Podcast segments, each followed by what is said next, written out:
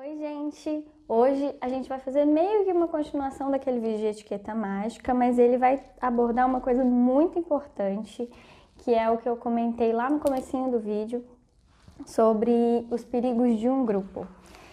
E o que, que é isso, né? É, a Nelia, ela fez um, um texto, ele está inclusive no menu principal, quando você entra lá no site da TCS, tem os perigos de um grupo, porque esse texto, ele é muito importante, e é um vídeo que a gente queria fazer há muito tempo, e aí a gente tinha umas ideias de fazer meio teatral, não sei o que e tal, acabou não rolando, tem muitos anos. Finalmente, eu vou dar a luz a esse vídeo.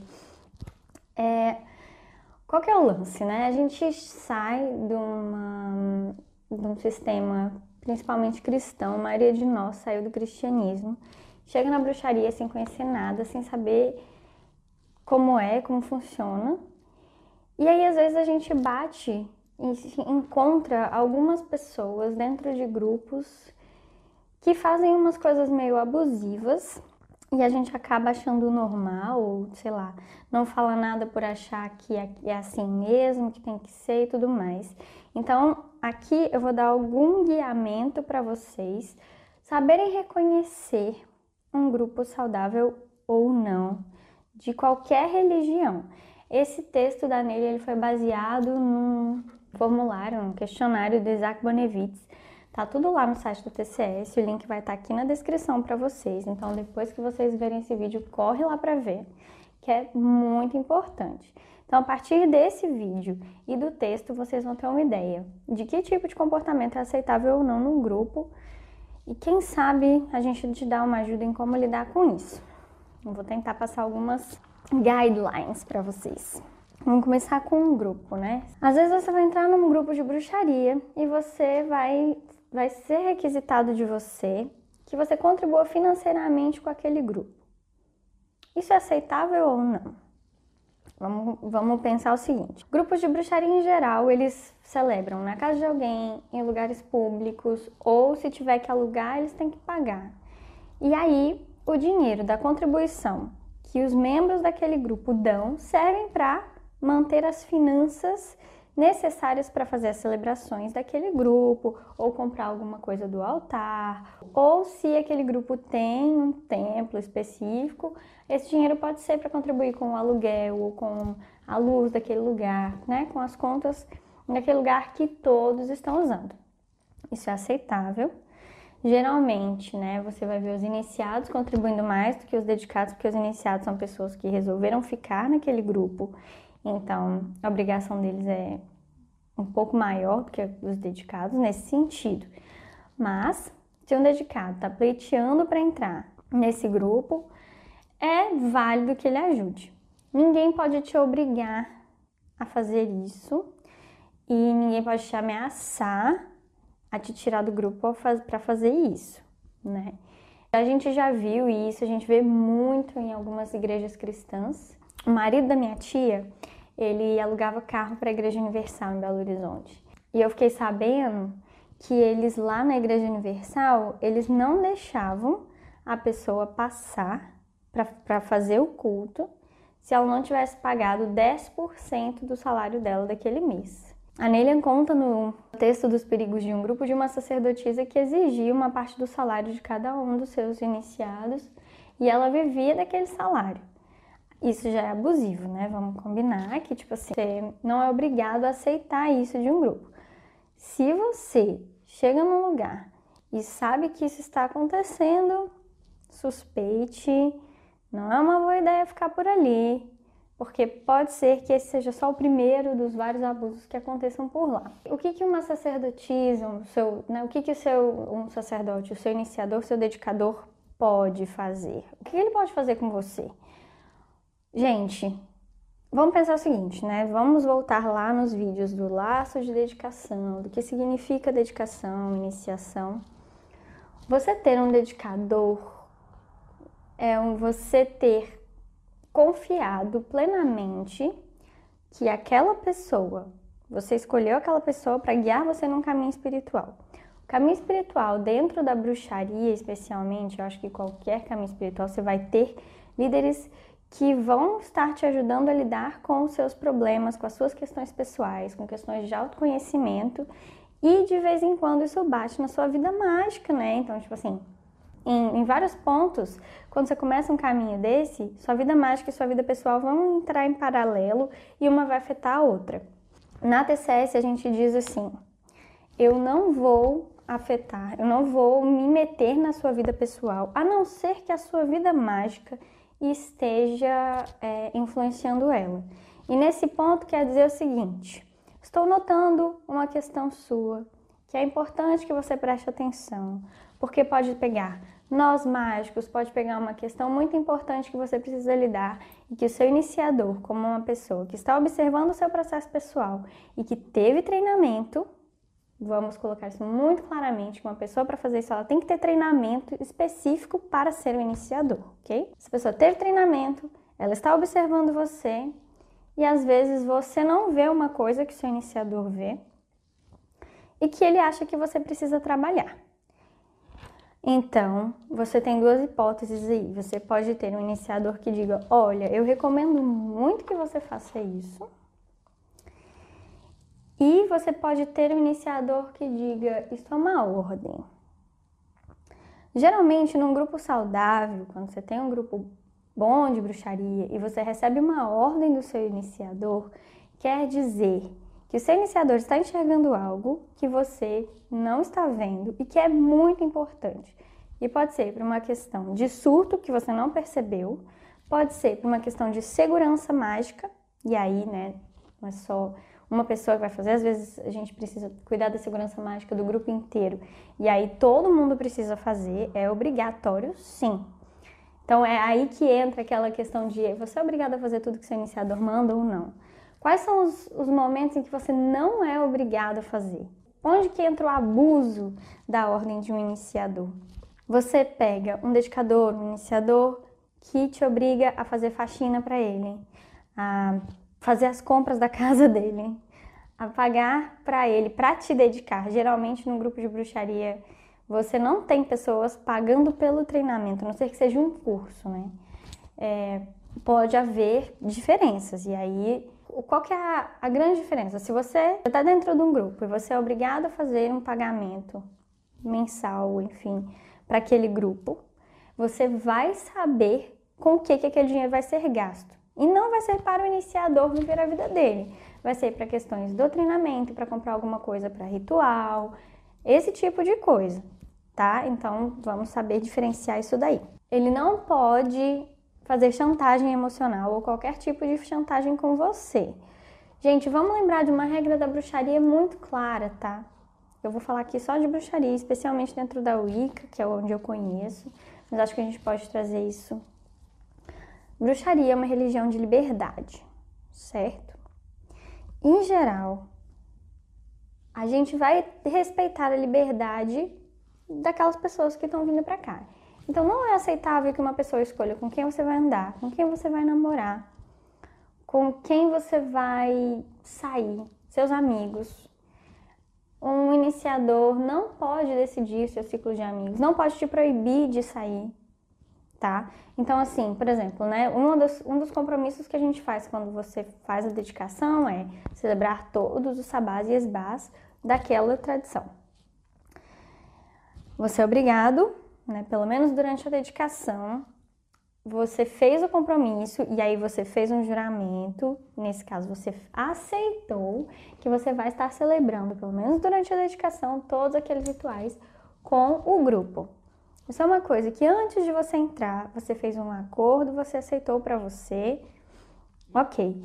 Ah, não deu para ir. Explica para o seu iniciador, explica para o seu dedicador, eu tenho um trabalho muito importante, tenho uma coisa, beleza. Agora, se você faz esse compromisso, você quer se dedicar, sabendo que a dedicação é um processo iniciático, né? É para você se tornar um sacerdote servir os deuses, que é um compromisso equivalente ao de um padre, né? Que vai servir. E você faz esse compromisso e você não vai a nenhum ritual e você não faz as tarefas propostas, por que, que você está ali? Se você prefere outras coisas, você tem outras prioridades, beleza, tudo bem, é uma escolha sua. Você pode encerrar o seu processo aqui, Se essa for sua vontade, vai fazer suas outras coisas. Se você quiser voltar depois, às vezes você tá, tipo, você achou que você tinha tempo para assumir aquele compromisso agora, e aí percebeu que não, ou então você achou que aquele era o seu caminho, percebeu que não, ou você começou a falar, ah, não gostei tanto assim, e percebeu que não é aquilo que você quer, beleza. Então não enrole o seu grupo, não enrole o seu dedicador, vira para ele e fala, olha, não tá bom, não tô curtindo, e aí vocês conversam e veem qual é o melhor caminho. Essa é a coisa saudável a ser feita. Nenhum dedicador pode te obrigar a ficar no grupo, tipo, sem a sua vontade, falar assim, não, você tem que ficar porque você fez esse compromisso. Ou se você sair, eu vou te amaldiçoar. Sabe? Essas coisas fora. Abuso. Vamos considerar abuso. A pessoa forçar você a fazer alguma coisa para ela, tipo faxina, compras, esses são os exemplos do texto da Nília, mais leves. Mas a gente também pode ter algum tipo de abuso sexual. Nenhum grupo saudável de bruxaria pode te obrigar a fazer algo fora dos seus valores, fora do seu código de ética. Então, se você chega num grupo e vê alguma coisa acontecendo que você não concorda, você não precisa estar lá. Se aquilo é ilegal, aí você vê se vale a pena denunciar.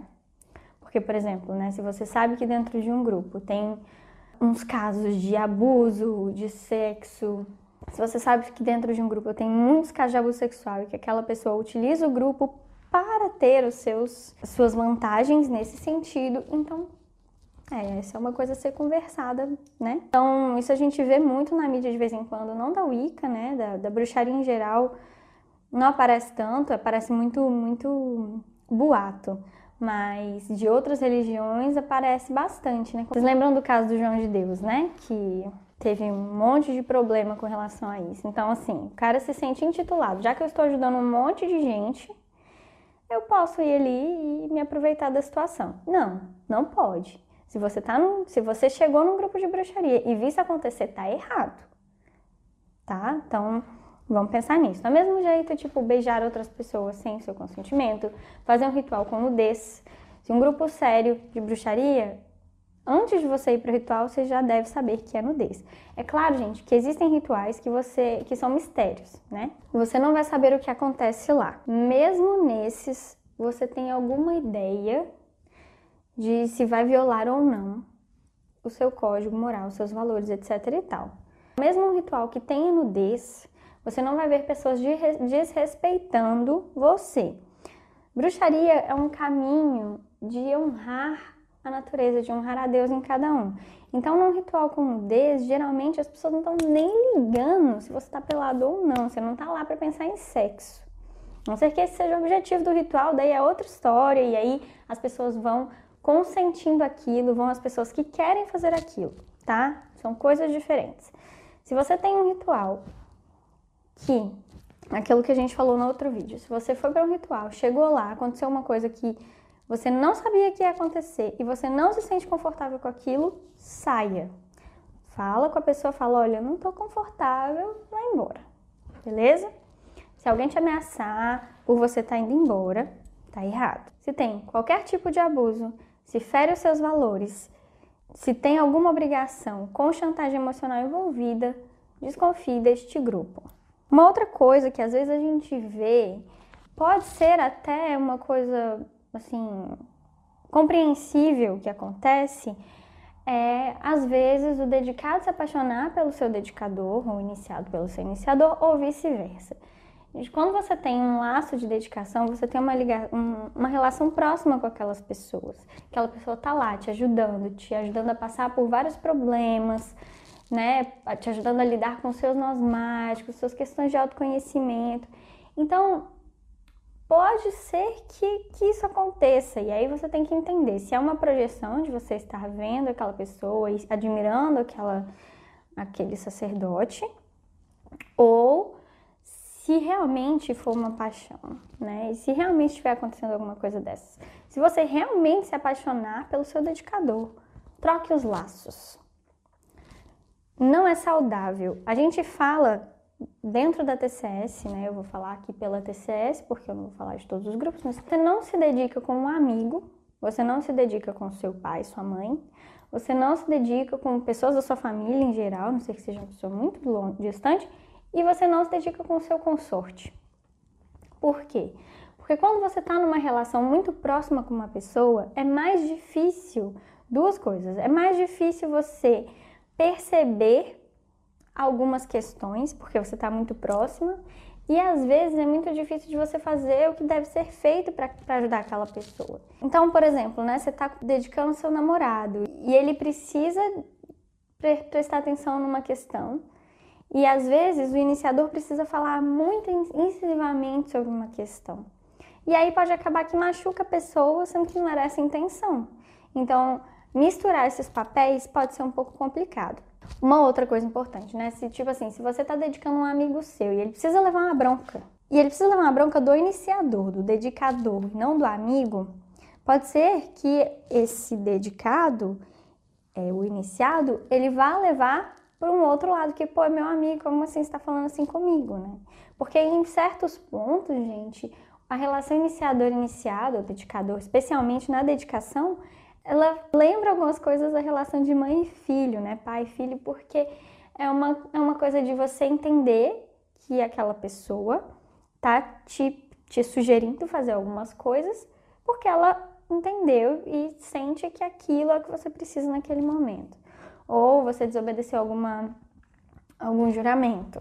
Ou, né? Tem, aí tem toda essa questão que você nunca vai fazer um juramento que você não sabe o que, que ele é. Você passa pela dedicação dentro de um grupo para você entender aquele grupo e ir percebendo e sabendo como ele trabalha para você não ter uma surpresa. Você não chega no meio de um lugar do nada sem saber e vai fazer um juramento assim de repente sem saber o que, que, você, o que você vai jurar, né? Tem muito cuidado com o que você jura, gente, porque, né? Se você está aceitando os termos daquele lugar, então as consequências, se você faz outra coisa, também vão ter que ser aceitas.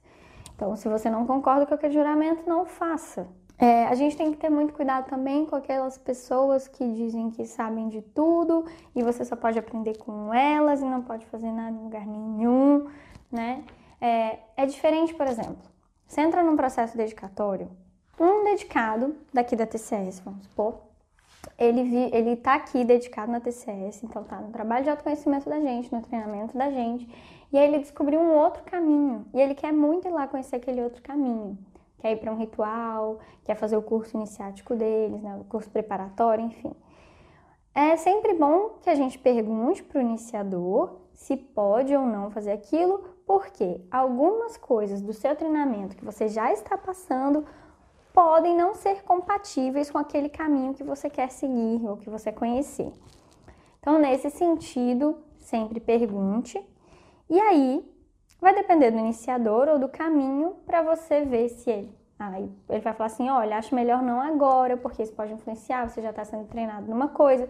Às vezes você quer entrar num outro caminho iniciático. Então, é, pode ser bem complicado você fazer dois caminhos iniciáticos ao mesmo tempo, tipo uma dedicação na Wicca e um processo iniciático da Vanning, por exemplo. São dois processos que pegam muito forte o autoconhecimento e aí então a gente recomenda que não façam juntos. Termina um, depois começa o outro, né? E aqui na TCS, pelo menos nós damos liberdade para os nossos iniciados que depois que se iniciem queiram conhecer outros caminhos, não tem problema. Tem gente que chega para a Wicca do Candomblé, da Umbanda, de outras religiões e todo mundo vem perguntar: posso, posso me iniciar na Wicca sendo Candomblé, da Umbanda? Geralmente, gente, não é um problema. Aí você tem que perguntar lá no seu grupo, né, no grupo que você se interessou, se tem algum problema ou não, porque aí depende do caminho também.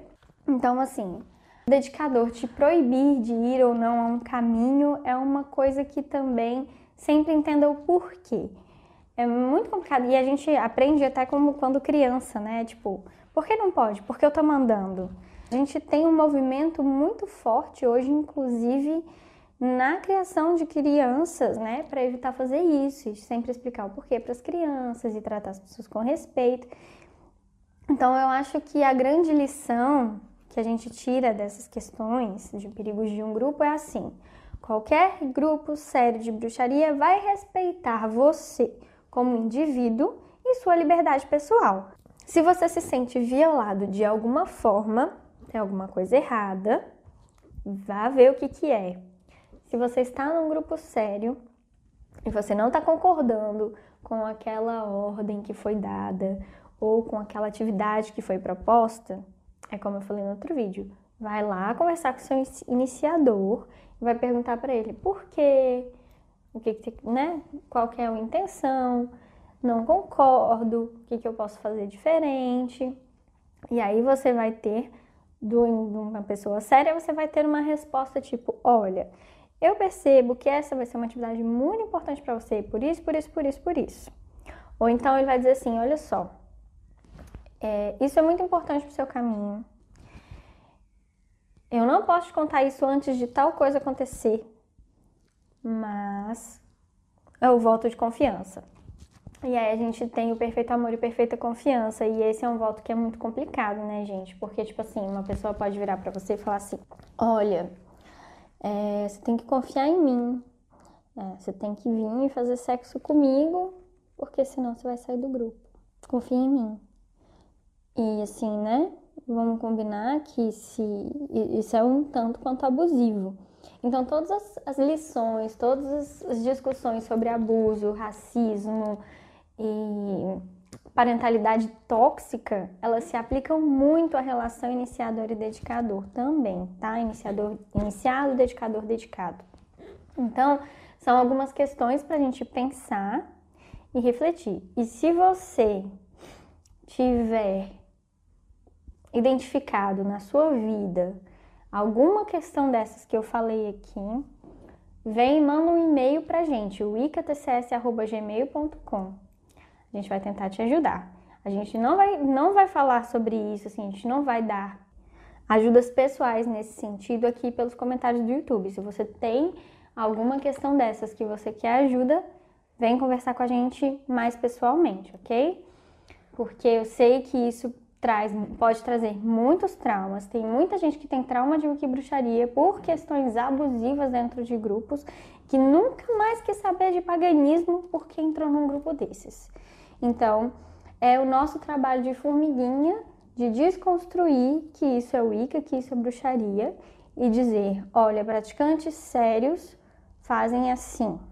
Praticantes sérios vão respeitar a sua liberdade pessoal, vão respeitar o, você como indivíduo em geral e não vão fazer nada que viole você. Se isso acontecer, há um problema. Se você confia no seu iniciador, converse com ele primeiro. Se você teve um problema com o seu iniciador, procure outra pessoa de confiança para conversar sobre isso, porque isso é muito, muito sério e muito importante. Agora que a gente falou todas essas coisas, por favor, vão lá no link aqui embaixo, leiam o texto da Nelia e vejam os pontos que ela tem lá. Quais são os pontos que você tem que considerar para um grupo ser perigoso ou não, para você desconfiar daquele grupo ou não. Tá tudo lá bonitinho, na ordem, uma ordem bonitinha que você vai marcar de 1 a 10 quanto você considera que aquele grupo está fazendo aquele comportamento ou não.